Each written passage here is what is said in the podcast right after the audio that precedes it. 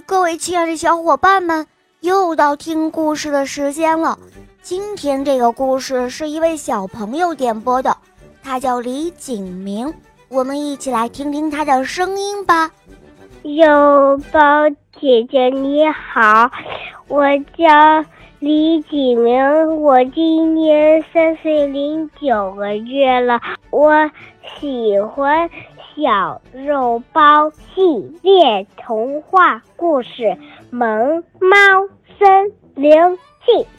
好的，小宝贝，那你今天想点一个什么故事呢？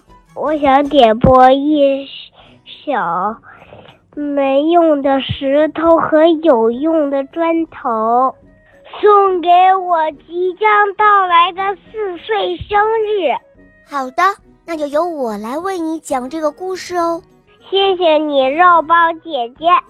下面请收听《没用的石头和有用的砖头》，播讲肉包来了。很久很久以前，有一个传说，传说老子骑着一头牛过函谷关，在函谷府衙为府尹留下五千言道德经时，一年。遇百岁鹤发童颜的老翁，招招摇摇地到府衙去找他。老子在府衙前遇见老翁，老翁对老子略略施了一个礼，说道：“听说先生博学多才，老朽愿向你讨教个明白。”老翁得意地说道。老朽今年已有一百零六岁了。说实在话，我从年少时直到现在，一直是游手好闲、轻松度日。与我同龄的人都纷纷作古，他们开垦百亩沃田，却没有一席之地；修了万里长城而未享。建了四舍五入，却落身于荒野郊外的孤坟；而我呢，虽一生不嫁不色，却还吃着五谷；虽没治过半砖之瓦，却仍然居住在避风挡雨的屋舍中。先生啊，是不是我现在可以嘲笑他们？忙忙碌碌，劳作一生，只是给自己换来一个早逝呢。老子听了之后，只是微微一笑，吩咐旁人说道：“请找一块砖头和一块石头来。”旁人按照老子的吩咐，找来了一块砖头和一块石头。老子将砖头和石头放在老翁的面前，对他说：“如果只能选择其一，先翁您是只要砖头，还是愿取石头呢？”老翁得意地将砖头取来放在自己面前，对老子说：“我当然是选择砖头。”老子看后笑着问老翁。请问仙翁，为什么呢？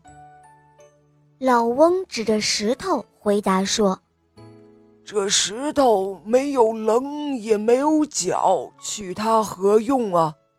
而这砖头却是用得着的。”老子听后，招呼围观的众人问道：“好，现在我来问大家，大家是要石头还是要砖头啊？”众人们听后都纷纷说要砖头而不要石头。老子又回过头来问老翁：“请问老翁，是石头寿命长呢，还是砖头寿命长啊？”老翁回答说：“当然是石头了。”老子听后释然而笑说：“石头寿命长，人们却不选择它。”砖头寿命短，人们却要选择它，不过是有用和没用罢了。天地万物莫不如此。寿虽短，于人于天有益；天人皆选之，皆念之。短亦不短，寿虽长，于人于天无用。天人皆摒弃，疏忽忘之，长亦是短啊！听了老子的话，老翁感到非常的惭愧。这个故事告诉我们，人活着必须要有追求，如果没有追求，没有理想，没有目标，将会迷失自己。会活得很空虚迷茫，不知道自己为了什么而活着。我们必须清楚的知道自己要什么东西。